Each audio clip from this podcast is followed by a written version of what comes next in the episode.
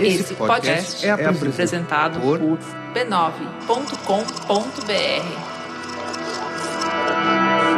Tudo começou há 41 anos. E se a gente for pensar, não poderia existir um começo melhor.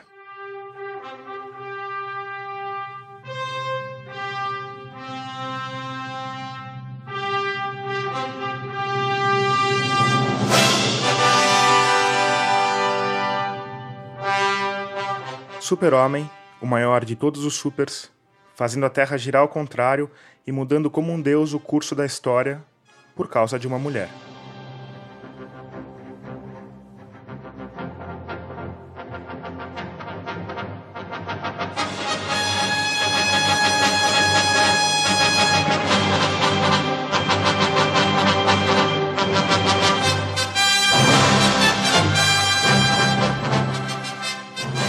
Você pode dizer, não, mas existiram outros filmes de super-herói antes desse. É verdade.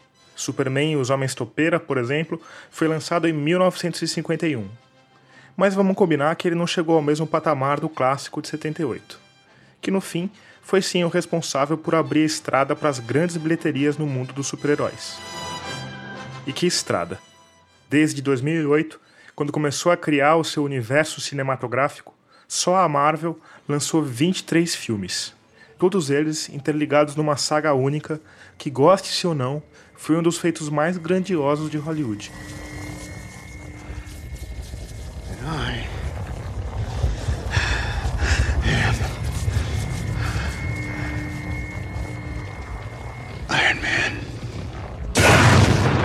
Eu cheguei nesse universo bem antes de o Robert Downey Jr. vestir a armadura do Homem de Ferro foi iniciado com o Superman 2, em plena sessão da tarde. E foi um começo meio traumático para mim, tanto que eu lembro dele até hoje. No final do primeiro ato, de novo por causa da mesma mulher, no caso a Lois Lane, o Super-Homem escolhe abrir mão dos seus poderes. Já na volta para casa, ele vê que aquilo não tinha sido exatamente uma boa ideia. Entra num restaurante, arranja uma briga com um caminhoneiro e apanha feio. Eu, que tinha oito ou nove anos na época, achei aquilo inaceitável Levantei do sofá as lágrimas, corri para o banheiro e me tranquei para chorar sozinho. Só saí quando meu pai veio bater na porta e garantiu que em questão de meia hora no máximo, o super-homem teria os poderes dele de volta. Olha só que interessante.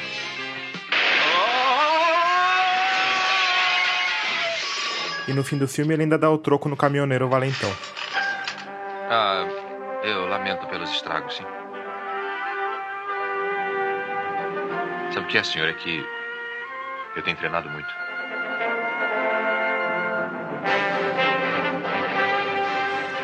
Eu sou Tomás Chiaverini e o 19 episódio de Escafandro já começou. Nele, a gente vai falar sobre super-heróis.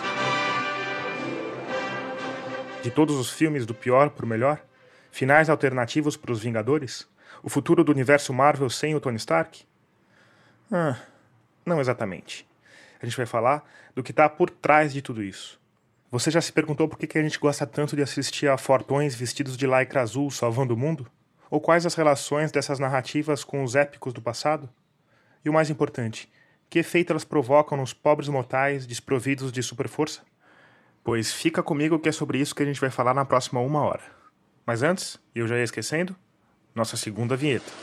Este podcast é uma produção da Rádio Guarda-Chuva. Jornalismo para quem gosta de ouvir. É, um herói é um indivíduo excepcional. É uma pessoa extremamente corajosa, que não tem medo, que tem uma moral superior. Então tem um conjunto de qualidades que são humanas, embora excepcionais. O super-herói, por sua vez, ele já tem superpoderes. Esse é o sociólogo e professor da Universidade Federal de Goiás, Nildo Viana.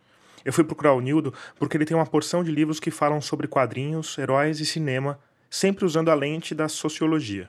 Para o Nildo Viana, os super-heróis, assim como os heróis, costumam ser uma espécie de espelho da sociedade. Os primeiros seres superpoderosos dos quadrinhos, por exemplo, surgiram nos Estados Unidos numa época de crise. Tem a Grande Depressão de 29, tem a crise dos anos 30 todo, e depois temos a, a Segunda Guerra Mundial. E aí é nesse momento histórico que as pessoas né, estão precisando de figuras, né, não só heróicas, como sobre-humanas. O super-homem apareceu pela primeira vez em 1938. O Capitão América, dois anos depois, em 1940. Tem também a ver com a questão norte-americana, ou seja, os Estados Unidos querendo assumir uma posição de hegemonia mundial, que eles já tinham começado a conseguir a partir da Primeira Guerra Mundial, querendo entrar na guerra, eles precisam de ter essas figuras sobre-humanas para justificar as mortes e tudo que aconteceria, né? Então o super-homem, você pode ver que o uniforme dele é azul e vermelho, que é a bandeira dos Estados Unidos. E o Capitão América é mais explícito, porque o uniforme dele é a própria bandeira dos Estados Unidos. Então nós temos aí, nesse momento histórico de crise, de desespero, a necessidade de homens que resistam. E a ideia do sobre-humano responde isso. A construção desse tipo de narrativa está muito associado ao contexto norte-americano. Esse é o Yuri Reblin. Ele é mestre e doutor em teologia e é autor do livro Para o Alto e Avante, uma análise do universo criativo dos super-heróis.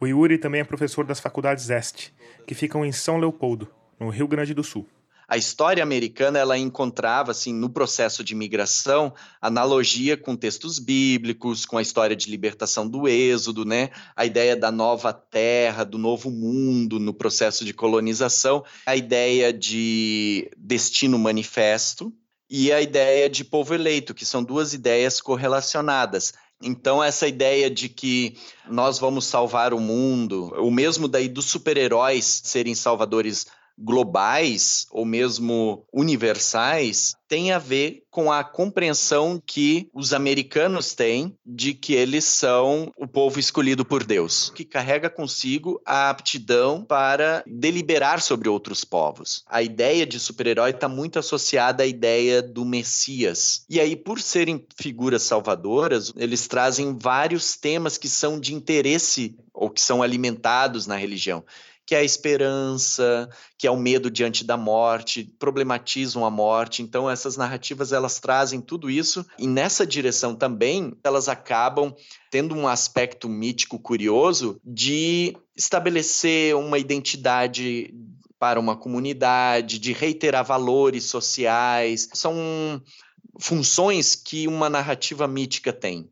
E as histórias dos super-heróis, elas pegam essas funções e repetem ela cotidianamente, né? A gente pode chamar isso de um exercício de anamnese, de rememoração dos grandes feitos. Essa rememoração dos grandes feitos, em geral, segue um padrão e tem vários elementos em comum.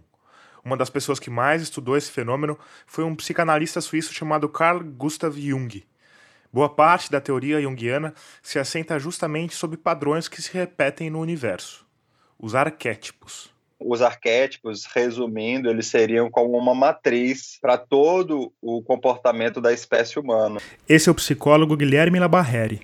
Ele é especialista em psicologia junguiana analítica, mitos e religiões comparadas. O Jung chega a usar o exemplo do fractal de um cristal, por exemplo. Você tem infinitas formas de drusa de cristais, mas se você for olhar o fractal do cristal, ele é idêntico. Assim como o floco da neve, que também ao cair pode assumir várias formas, é, o arquétipo ele seria uma espécie de base que se manifesta na nossa espécie na forma de diferentes comportamentos. Um bom jeito de pensar nos arquétipos é fazendo um paralelo com os instintos, coisa que o próprio Jung fez.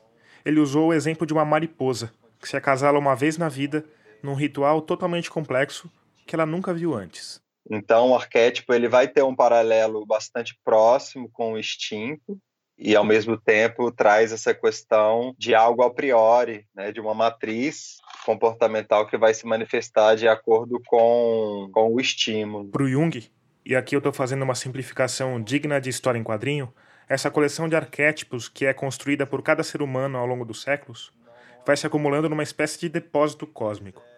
Ele chamou esse lugar intangível de inconsciente coletivo. O acúmulo das experiências do ser humano vai sendo registrado, vamos dizer assim, e vai influenciando o ser humano ao longo do tempo. O Jung acreditava que tem uma parte do nosso inconsciente que se comunica com o inconsciente coletivo.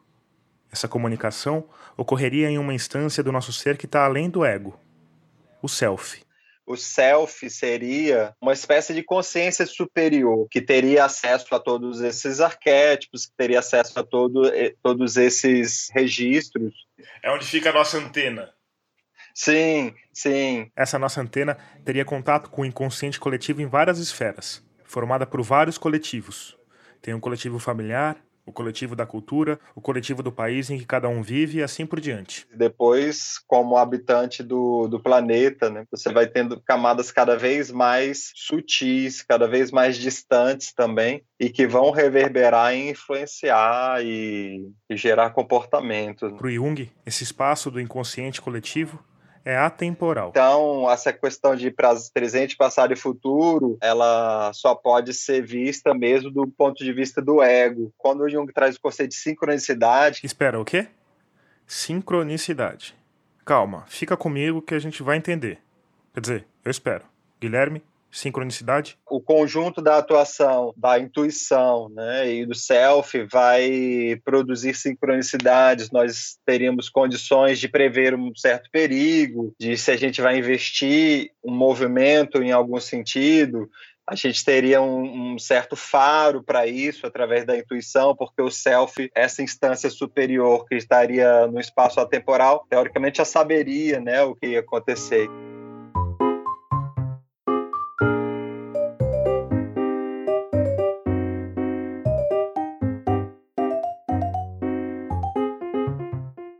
Medida que o ego mobiliza a sua força num sentido, você tem um objetivo, então a minha missão é, é, fazer isso. O self vai entrar em ação, vamos dizer assim, e as sincronicidades vão começar a serem produzidas no sentido de facilitar aquele objetivo. Eu acho que nessa questão do inconsciente coletivo, se eu não me engano, isso, esse foi um dos pontos de discordância com o Freud, né?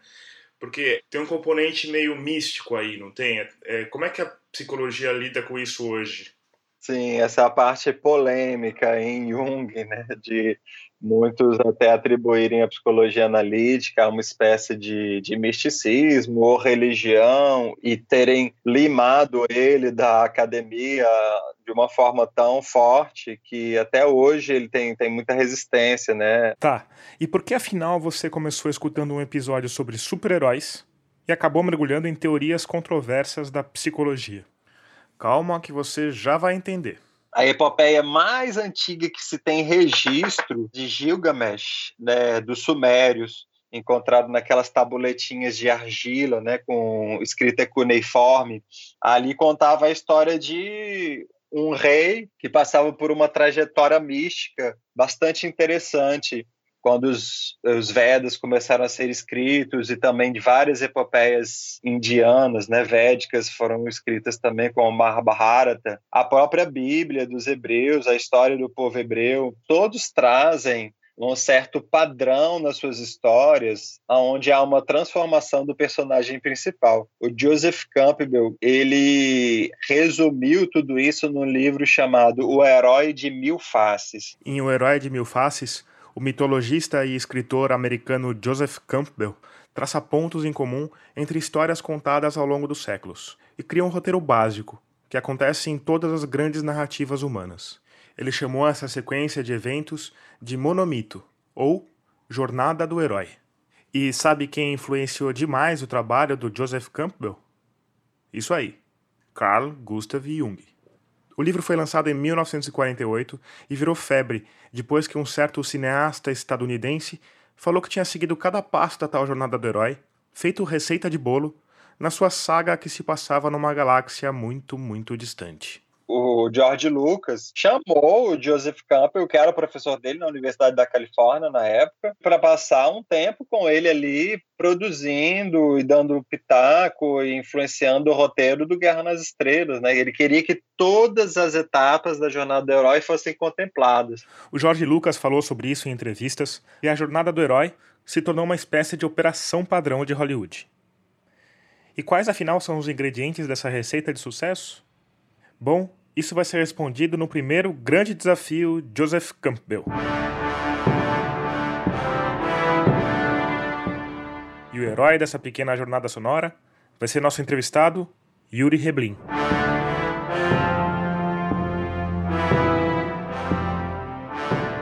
Então, o desafio é o seguinte: eu vou falar cada um desses estágios, dos 12. A jornada original do Campbell tem 17 passos Mas com o tempo apareceram uma série de adaptações. Eu vou usar uma dessas versões, que é uma queridinha de Hollywood e foi feita por um roteirista chamado Christopher Fogler. Ela tem 12 passos.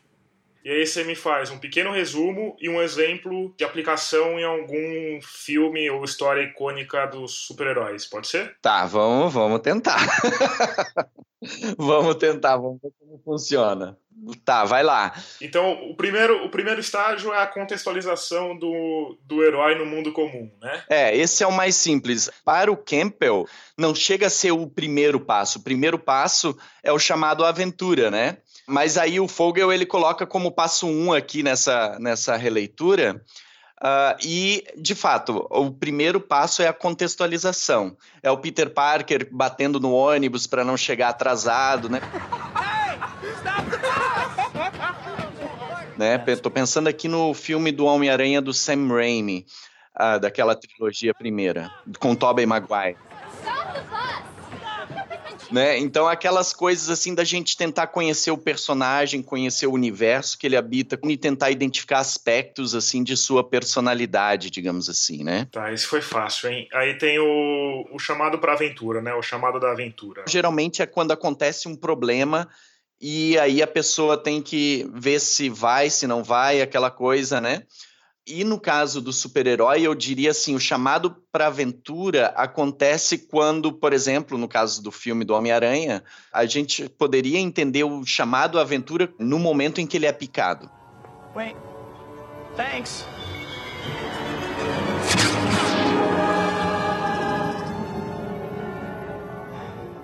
porque ali não tem ainda um problema, ali ainda é o cotidiano dele, né? Mas acontece uma coisa que vai desenvolver, digamos assim, uma nova linha temporal daquilo que ordinariamente ele estaria vivendo. Depois que o herói aceita o chamado, a aventura propriamente dita tem início.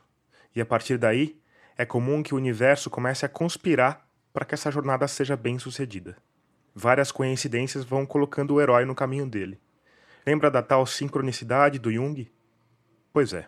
Aí tem a, o herói, geralmente, ele recusa esse chamado ou ele fica reticente, né? Pois é. Nos filmes de super-herói, a gente quase não vê essa parte, eu diria assim. Ou, ou pelo menos eu não percebo ela muito nítida. No filme do Homem-Aranha, do Sam Raimi, ele foi picado pela aranha, só que ele continua a vida normal. Eu entenderia esse movimento do arco narrativo ali do Homem-Aranha como uma recusa ao chamado maior ali, né? Mas eu acho que o super-herói, em geral, ele quase não tem isso. Super que é super não fica de mimimi. Vamos adiante. Depois disso tem o, o, encontro com o mentor, ou uma ajuda sobrenatural, né? O encontro com o mentor é sempre o um encontro com um personagem ou uma situação que faz com que o protagonista tome uma decisão. É a partir daquele instante que ele assume a missão. O mentor quase sempre é uma pessoa mais experiente, que muitas vezes traz as marcas dessa experiência no corpo velhos, bruxos, feiticeiros costumam ficar bem nesse papel. E talvez o mais icônico do cinema seja um pequenino homem verde com um certo grau de dislexia. I feel like like we're being watched. Wait, put your weapon. I mean you no harm. I am wondering, why are you here? I'm looking for someone. Looking? Found someone you have, I would say. Hmm? Right. No caso do Homem-Aranha, eu falei antes da picada, né? Só que a picada faz com que o Homem-Aranha continue a vida dele normal, tendo as mesmas ambições e tudo mais. Mas o tio Ben desempenha um papel fundamental no chamado da aventura. O tio Ben que vai fazer com que os, o Homem-Aranha assuma o seu protagonismo como herói, na verdade. Então, eu acho que o tio Ben, na narrativa do Homem-Aranha, desempenha um papel duplo. Ele é tanto mentor, porque ele vai vir com o mote, né, grande com grandes poderes vem grandes responsabilidades, ao mesmo tempo que ele vai chamar o próprio Peter Parker para a aventura, né? E aí tem, tem o encontro com o mentor e depois tem o cruzamento do primeiro portal. É quando o personagem, o protagonista, encara de fato a missão dele. No caso dos filmes de super-herói, isso seria o momento em que o Homem-Aranha veste a roupa pela primeira vez, o Batman veste a roupa pela primeira vez.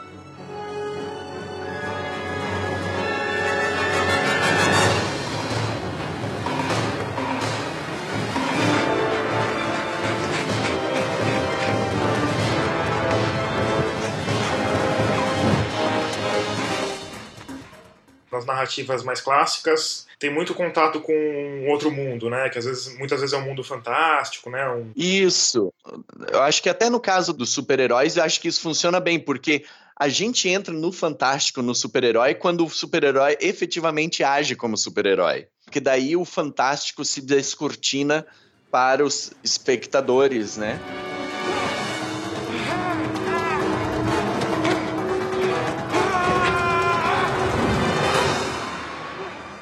Depois disso tem o sexto passo, que seria aprovações, encontro com aliados e inimigos, né? E aí tem o, essa, essa hora que o Campbell chama de a barriga da baleia, né? Pois é, o Fogler, ele meio que vai aglutinando esses blocos, né?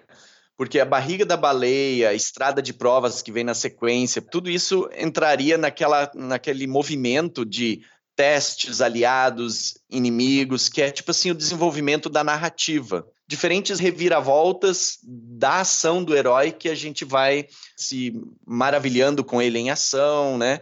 E ao mesmo tempo, os amigos e os inimigos eles vão se, se apresentando para nós. E aí tem o, pela minha lista aqui, o sétimo seria a, a aproximação numa narrativa, quando as coisas começam a ficar claras, assim, no sentido de, opa, eu já identifiquei o vilão, eu já sei qual vai ser a a confrontação, né? É uma etapa da narrativa que mostra assim aquela preparação para o grande ápice. E aí vem então a aprovação máxima do herói, né? É, que seria a batalha em si, assim, né? Spider-Man! This is why only fools are heroes.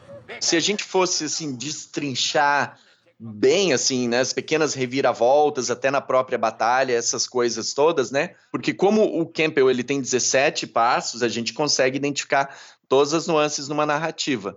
Mas basicamente a aprovação máxima, se a gente for dizer, é a batalha final. I've been like a father to you. Be a son to me now. I have a father. His name was Ben Parker. Godspeed, Spider-Man. E aí, o nono passo é a recompensa, né? Isso. Seria derrotar o bandido, né? Eu acho que essa é a principal vitória, assim, que a gente pode ter numa narrativa de superaventura. Porque nem sempre ele consegue a garota no final, né? no caso do, do Homem-Aranha, né? Mas numa narrativa normal, digamos assim, é a, a, conclusão da batalha, né? Nesse momento, nas narrativas clássicas, é comum que o herói receba o que o Campbell chamou de elixir, um prêmio que ele vai levar de volta para o seu mundo e que vai melhorar a vida das pessoas comuns. No caso dos super-heróis, o elixir muitas vezes são os superpoderes. E a gente acha que pode acabar aí, mas não acaba, né? O, o filme continua, né? Pois é, derrotou o bicho, né, que seria o passo anterior da recompensa, e o caminho de volta te, teria a ver com o reconhecimento dessa jornada que o herói percorreu, né? Por parte da comunidade do qual ele se originou. No Homem-Aranha do Sam Raimi. Spoiler de duas décadas atrás.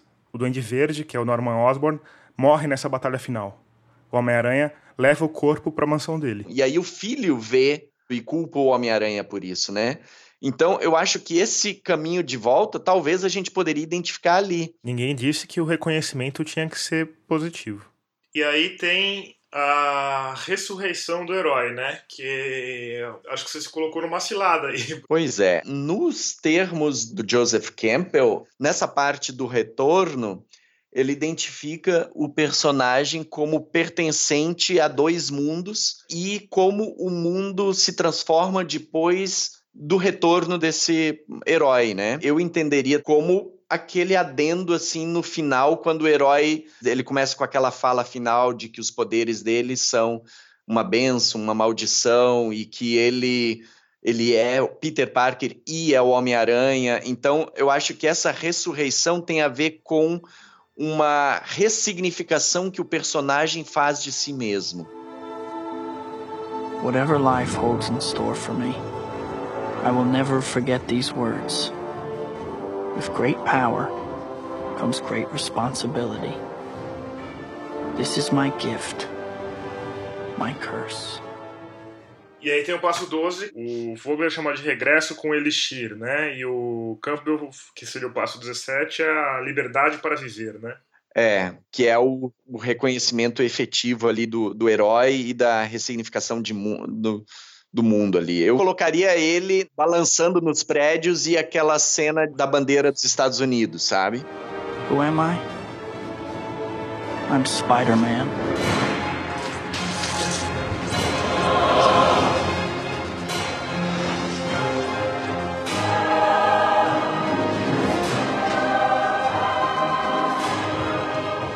Então é isso. Aí tá a jornada do herói completa, que, como você percebeu, é adaptável.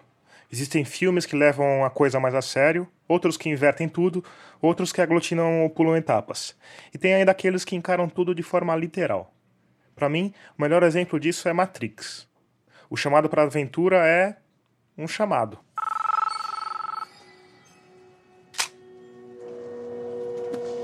Hello? A recusa para o chamado é o telefone sendo jogado de um prédio. O passo que o Fogler chamou de encontro com o mentor é o encontro com o mentor. E a ressurreição do herói, bom, é a ressurreição do herói. Enfim, você entendeu.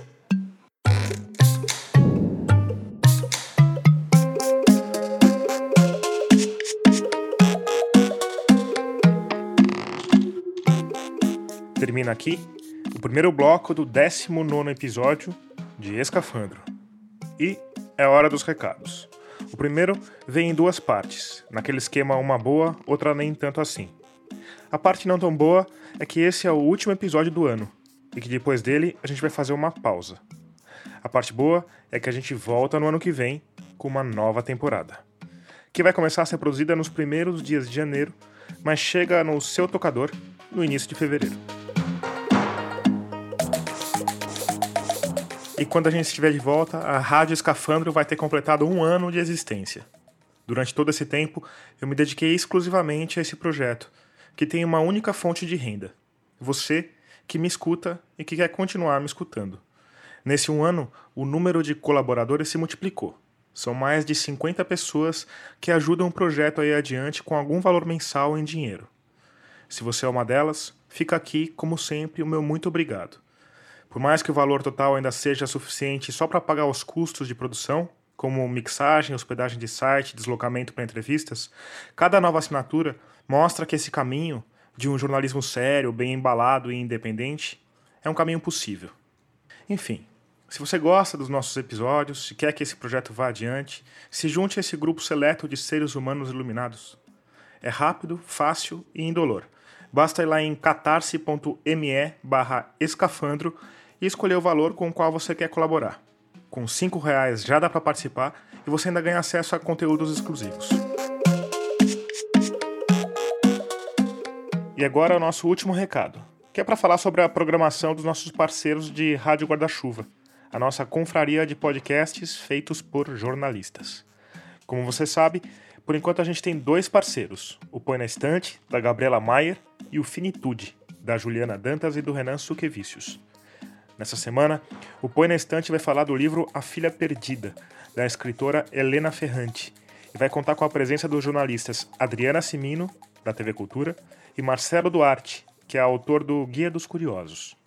Já o Finitude entrevistou o produtor musical João Marcelo Boscoli, que falou do seu livro recém-lançado, Elis, e do processo de luto após a perda da mãe, a cantora Elis Regina.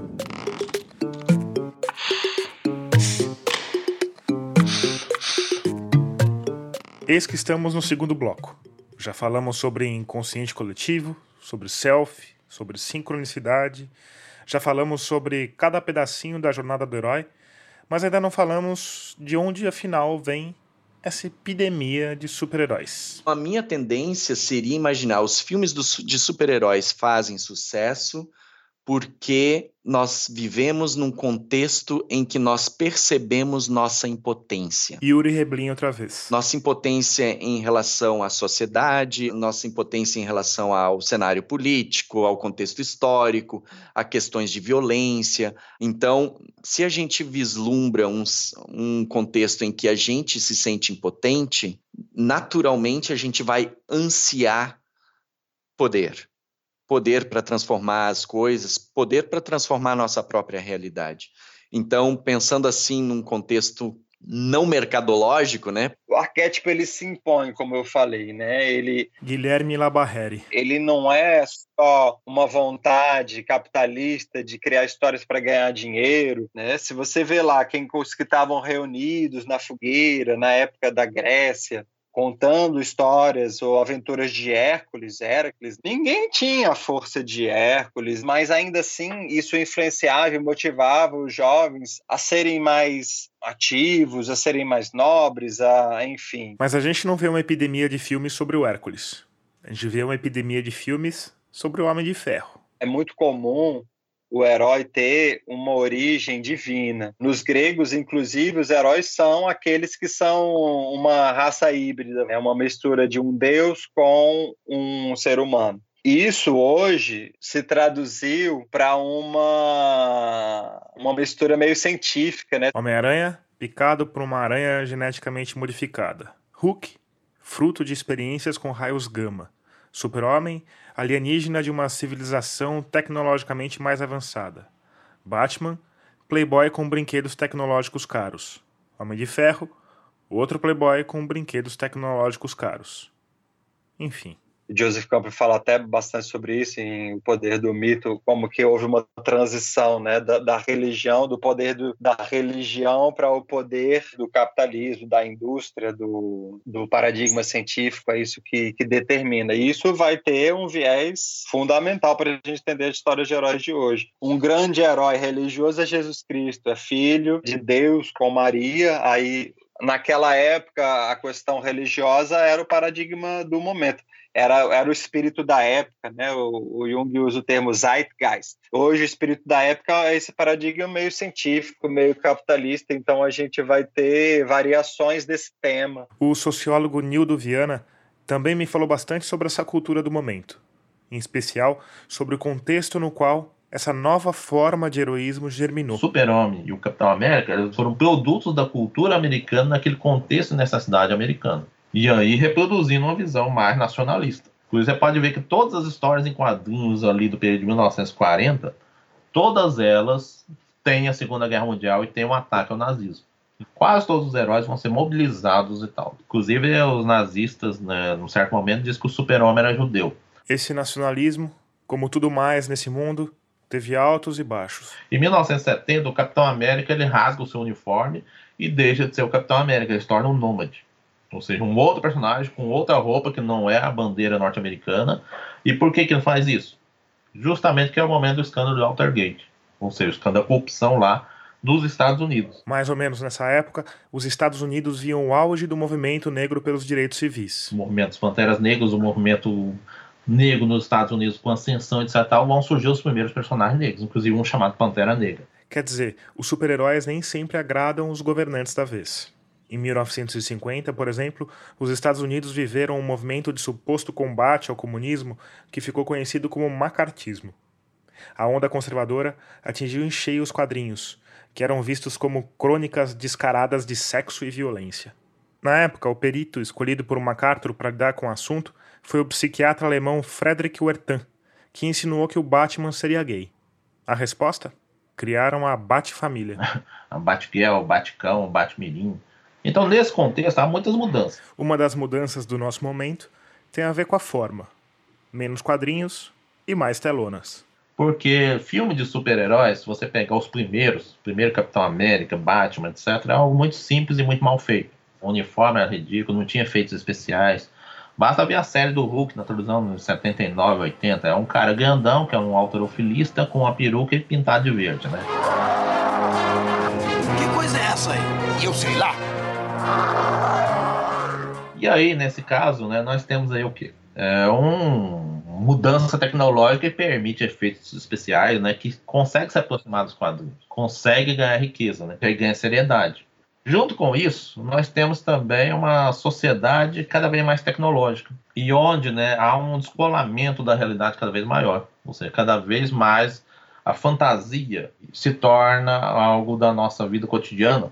Não só a fantasia com heróis, super-heróis, mas a fantasia mesmo de nós em relação a nós mesmos.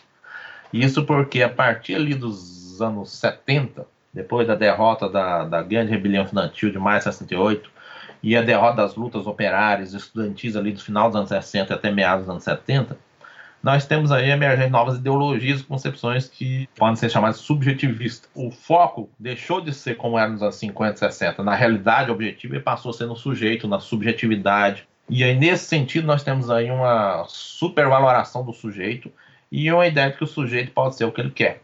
Me dá um exemplo dessa de, de teorias que vão nesse sentido. Eu poderia começar com um chamado pós-estruturalismo. Alguns chamam de pós-modernismo. Onde nós temos aí Foucault, por exemplo, Deleuze, Guattari. Guattari vai focalizar o desejo. Ou seja, que a grande questão é o desejo do indivíduo, que os seres humanos são máquinas desejantes. E que, portanto, eles têm que realizar seus desejos contra né, toda a repressão que existe na sociedade, etc. E, tal. e aí nós temos essa supervaloração do sujeito, né? E uma autonomização dele, como se ele tivesse autonomia, como se ele, inclusive, seus desejos não fossem produzidos social historicamente. Então a biologia não conta tanto, a história não conta tanto, a, as relações sociais é, deixam de ser elemento importante porque Aí vem a ideia da construção e da desconstrução. Tudo é uma construção social, cultural, fundamentalmente, e, portanto, se é uma construção cultural, você pode superar essa construção cultural e ser aquilo que supostamente você acha que você é. E tem a ver também com meritocracia, né? Na economia também surge esse, essa ideia de, do neoliberalismo, né? É que, na verdade, esse bojo aí que eu estou falando do pós-culturalismo, multiculturalismo, etc., tem um vínculo com o neoliberalismo. O neoliberalismo traz de, forma, de volta, como o liberalismo antigo, né, uma supervaloração do indivíduo. Então, o neoliberalismo também entra nesse bojo aí, e aí o indivíduo, ele se ele fracassa, é porque ele fracassou. Então, nós temos aí uma mudança cultural. E o Homem-Aranha? Vingadores? Liga da Justiça? Uma sociedade burocratizada, mercantilizada e fundada na competição onde os indivíduos não se realizam. Né? No fundo, eles são consumidores, onde eles né, estão submetidos a organizações burocráticas, escola, universidades, empresas. Então, os seres humanos têm a ânsia de liberdade, que é fugir disso daí. O superpoder, né, ele permite isso. Voar, por exemplo, é um símbolo de liberdade. E o super-herói traz isso. E aí, ao trazer isso, né, ele dá uma satisfação imaginária, mas não satisfação real. Porque no fundo a vida continua a mesma, a sociedade continua a mesma, continua burocrática, mercantil, competitiva, a, a máquina econômica, burocrática continua comandando nossa vida, mas a gente tem esse momento de fuga, né? Que é pensar e sonhar com essa liberdade imaginária que não é a liberdade real. Essa valorização do indivíduo, segundo o Nildo Viana, também infla uma prática comum ao heroísmo: a justiça com as próprias mãos que, como todo o resto, ganhou um empurrãozinho do contexto histórico. Então, essa ideia está ligada ao individualismo, por um lado, está ligado a esse processo de neoliberalismo, mas também está ligado com a política de tolerância zero, que foi lá em Nova York nos anos 80. Inclusive, foi a época de aumento da população carcerária a nível mundial, extraordinariamente. Porque o neoliberalismo ele é um Estado que busca ser mínimo no sentido de intervir na economia e, ao mesmo tempo, reduzir seus gastos com políticas sociais, junto com a reestruturação produtiva. Cria um conjunto de elementos que são aumento né, da, da busca de aumento da produtividade, com terceirização, contratos temporários, diminui políticas sociais e aumenta né, a exploração, etc. Então aumenta a insatisfação social, e aí nesse contexto nós vamos ter a necessidade do Estado neoliberal ser um Estado mais repressivo. E portanto isso vai refletir no mundo dos quadrinhos e dos super-heróis. Então a violência passa a se tornar algo mais cotidiano até nos quadrinhos. Então tá claro que a sociedade influencia no conteúdo dos quadrinhos. Mas e os quadrinhos? E os filmes de super-herói? O que eles devolvem para a sociedade? As pessoas têm que esperar que vai vir um salvador e que vai mudar tudo e que vai tirar elas da situação ruim que elas se encontram. E isso é muito cômodo porque elas ficam ali esperando que o outro faça por elas. O salvador da época para alguns, é o Bolsonaro. Ele tem que vir, ele vai mudar, e as pessoas vêm com esse discurso romântico. Isso vai acontecer independente de ideologia, partido, cultura. Quem tem ali o maior poder de influência, ele vai incutir ali, manipular mesmo, através de diversas técnicas, um monte de, de valores atribuídos a uma pessoa e as pessoas vão sendo levadas em massa a acreditar, né? Isso é vendido os filmes de super-herói nos dão essa ideia de potência que a gente não tem. Satisfazem o nosso anseio por um imaginário de salvação. Esse desejo de, de potência vira e volta, ele, ele é personalizado, né? Tu tem a, a, projeção de um desejo de potência ou de transformação da realidade na figura de uma pessoa, né? Que vai fazer essa transformação para ti. Agora, uma coisa, por exemplo, que incomoda bastante, a mim particularmente, foi concentrar, por exemplo, a ideia de herói na, figu na figura do Sérgio Moro, por exemplo. E pegaram justo o seu herói pre preferido, né? Então. o Yuri Rebrin se diz um decenalta. Quer dizer, prefere os heróis da DC. Se você não tem ideia do que eu tô falando, a DC e a Marvel são as duas maiores editoras de quadrinhos do mundo. A DC é a responsável pelos heróis da Liga da Justiça: Super-Homem, Batman, Mulher Maravilha. A Marvel é a responsável pelos heróis dos Vingadores: Homem de Ferro, Capitão América, Homem-Aranha. Os estudos do Yuri se concentram na figura do Super-Homem, que foi justamente a fantasia escolhida para vestir o atual ministro da Justiça. Durante a campanha presidencial, era comum ver imagens misturando os super-heróis com os supostos heróis da política nacional uma das mais reproduzidas, fazia uma miscelânea entre os universos Marvel e DC. Tinha o Sérgio Moro como Super-Homem, Bolsonaro como Capitão América, General Mourão como Hulk, o astronauta Marco César Pontes como Homem de Ferro e a Joyce Hasselman como Mulher Maravilha. A imagem é bem bizarra. Com exceção talvez do Cabo Daciolo, o rosto dos nossos políticos não combina com o corpanzil rasgado dos atores de Hollywood, e o gênio criativo que fez o cartaz pintou tudo de verde e amarelo. A gente podia passar todo um episódio falando só desse cartaz. O então candidato a presidente do Brasil, vestido com a bandeira dos Estados Unidos, um general na pele de um monstro descontrolado, uma conservadora nos trajes de um ícone feminista. Mas, enfim, vamos adiante. Mesmo porque essa transferência do mundo de fantasia para o mundo real costuma ser problemática mesmo. O melhor exemplo disso talvez esteja num dos maiores ícones super-humanos, o único capaz de rivalizar com o super-homem, o Cavaleiro das Trevas, o Cruzado de Capa, o maior detetive do mundo, o Homem-Morcego. Quem a gente imaginaria que seria o Batman? O Ike Batista? Se bem que o Ike Batista já faliu, né, agora. Né, Pode já... ser uma saga do Batman, né, que acaba com, a, com Ike Batista quebrado.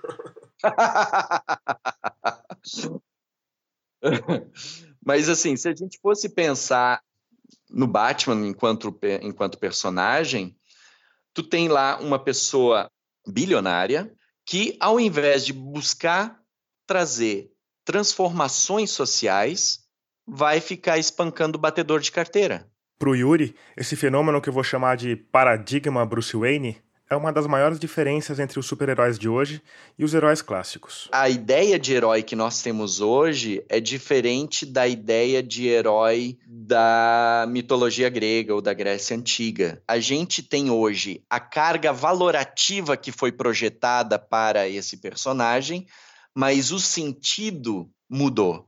E o sentido hoje dos super-heróis eles estão muito relacionados, e aí eu, eu parto do Humberto Eco para dizer isso, daquele mito do Superman, está muito relacionado ao cenário neoliberal que a gente tem hoje. Está relacionado, por exemplo, à defesa da situação como ela, ela está, da ordem da sociedade como é. O herói antigo, a partir do momento que ele faz toda a jornada, ele visa realmente transformar a sociedade. Ele volta com o Elixir para transformar aquele contexto. Nos super-heróis, o vilão surge como um desequilíbrio da força e o, a, a tarefa do herói é manter a força. E isso eu acho que é o ponto frustrante das superaventuras. Nós podemos separar a sociedade em três grandes campos de pensamento. Sociólogo Nildo Viana de volta. Um campo conservador, um campo progressista e um campo revolucionário.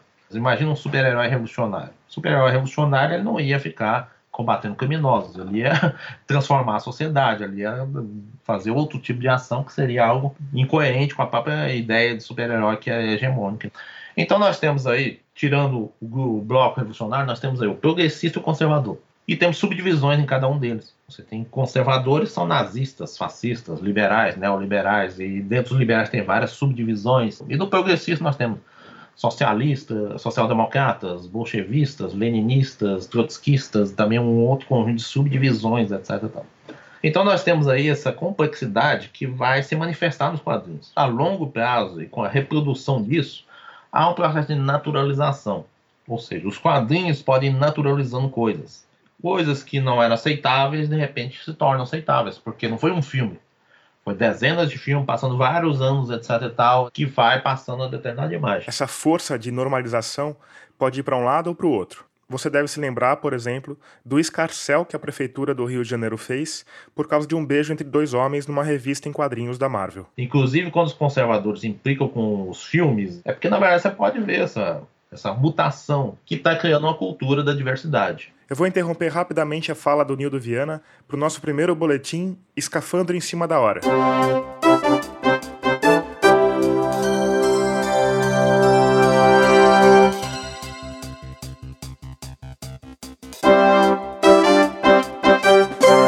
Enquanto eu estava editando esse episódio, São Paulo estava recebendo a sexta edição brasileira da Comic Con Experience. O evento durou quatro dias e teve um público de cerca de 300 mil pessoas. A Rádio Escafandro estava lá, com o repórter Bruno Bartachini. Primeiro correspondente da Rádio Escafandro, enviado especial. o homem no front. Me descreve um pouco esse espaço que você está. Cara, é um centro enorme é, chegando já dentro da, do pavilhão, mas, mas ainda não dentro do evento propriamente, você tem uma, uma série de grades que, que delimitam filas. Dentro dessas grades tem uma, um percentual muito grande de gente sentada, deitada, com um colchão inflável, que provavelmente está esperando alguma atração. Você consegue ouvir no auditório muita gente gritando de exaltação e ansiedade, parecia um antigo, um antigo ídolo do rock, ou nesse nível, assim, da, da, da, coisa ser bem forte, assim, mexer bastante com o emocional do pessoal. Eu não sei exatamente quem estava no auditório, mas é muito provável que seja ator.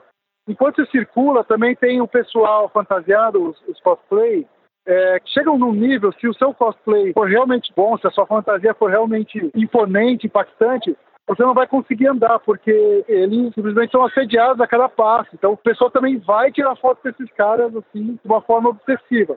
O Bruno Bartachini conversou com uma visitante da Comic Con, a Thaís, de 23 anos. Eu vim para a Comic Con justamente por causa da Aves de Rapina, né, que a Harley é a minha personagem favorita desde a adolescência, assim. A Arlequina é uma personagem do universo do Batman uma vilã cativante que tem um caso de amor e ódio com o Coringa. Ela acaba de ganhar um longa só dela, Aves de Rapina, que estreia no ano que vem. Uma coisa também que me fez é, me identificar muito com ela foi o fato do relacionamento abusivo que ela tem com o Coringa. É, pelo fato também de eu já ter passado por um relacionamento abusivo e foi muito difícil de eu sair desse relacionamento, mas eu consegui, assim como ela também consegue no filme Aves de Rapina. Isso também me fez criar um pouco de raiva do Coringa no, nos quadrinhos. E também outra coisa que eu, me identifica é o fato de eu fazer psicologia e ela também é psiquiatra e psicóloga, né? Ela foi terapeuta do Coringa.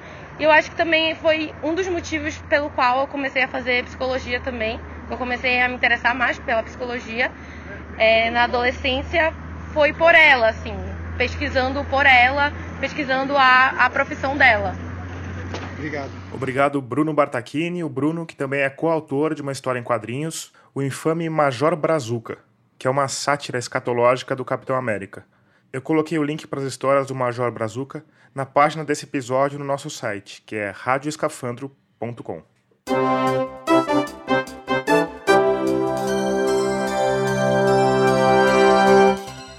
Fim do boletim Escafandro em cima da hora. E vamos voltar para a conversa com o sociólogo Nildo Viana. As pessoas elas vão começando a naturalizar isso. E ao naturalizar, eles vão reproduzir isso nas suas práticas, portanto, vai ter um efeito. E aí nós temos né, a resistência, né, que são os conservadores questionando isso daí. Então, o que eu diria é o seguinte, que é uma retroalimentação.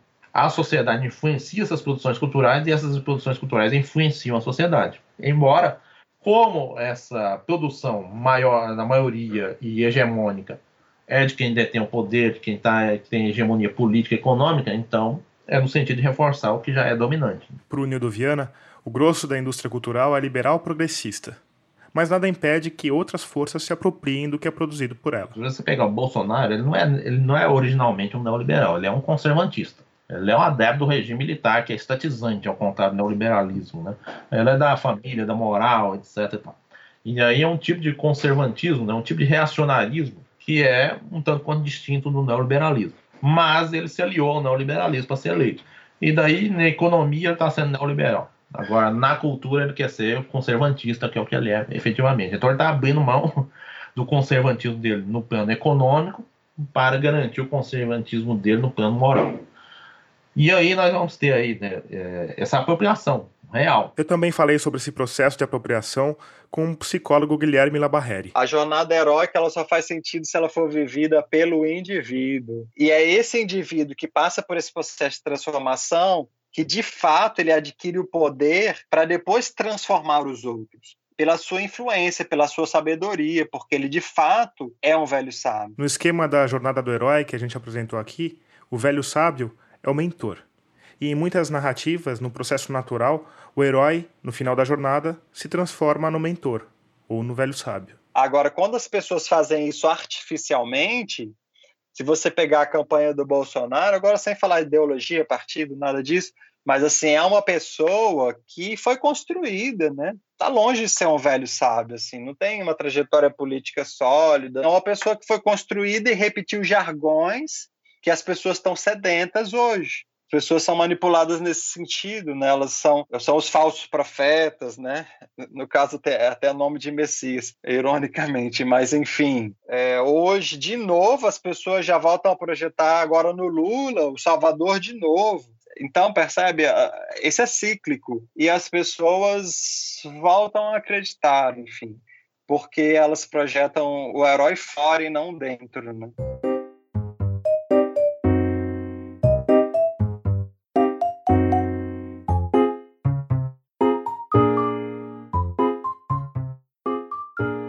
Mas e aqueles que buscam assumir para si essa jornada heróica? Como fica a mente do homem comum, desprovido de superpoderes, que cresce bombardeado por narrativas em que alguém é muito especial e a qualquer momento vai receber um chamado para exercer todas as suas virtudes, salvar o mundo e de quebra ainda encontrar o amor verdadeiro? A nossa jornada ela é uma jornada de enfrentar o dia a dia, o trânsito, a poluição, a corrupção, enfim, a violência. Ela, ela é muito menos romântica.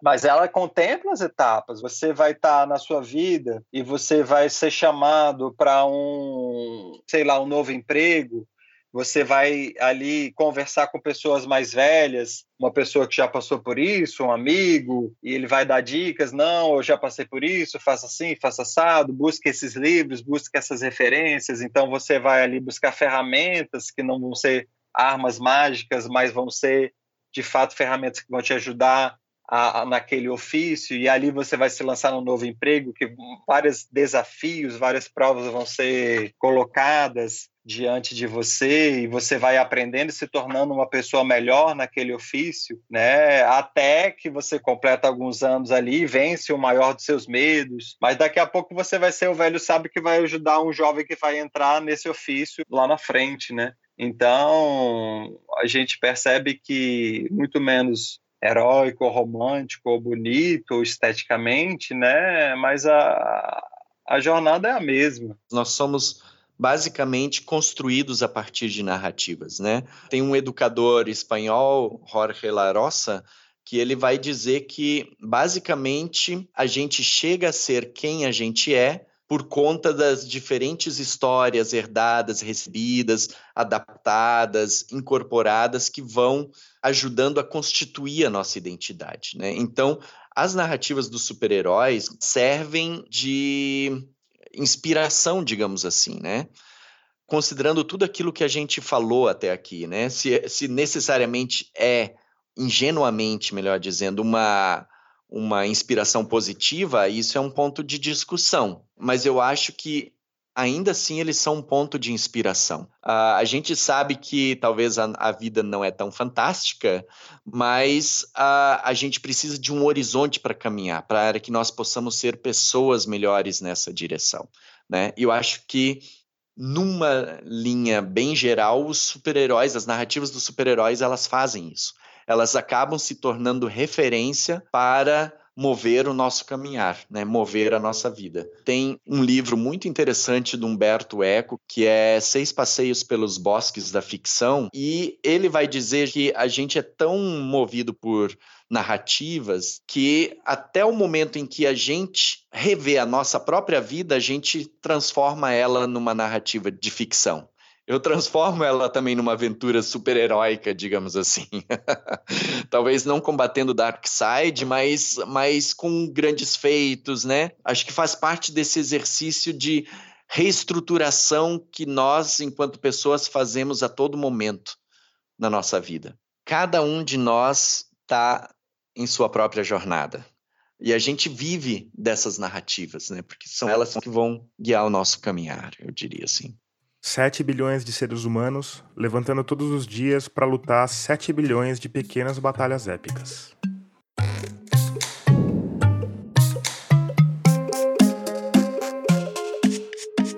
Termina aqui o 19 episódio de Escafandro. A trilha sonora desse episódio é do Paulo Gama. A mixagem de som do Vitor Coroa. Eu sou Tomás Chiaverini e concebi, produzi e editei esse podcast. Se você quiser falar comigo, me procura nas redes sociais. Eu tô em todo canto como arroba Rádio Escafandro e arroba Tomás Chiaverini. Ou escreve direto para mim em contato.radioescafandro.gmail.com Obrigado por escutar e até 2020.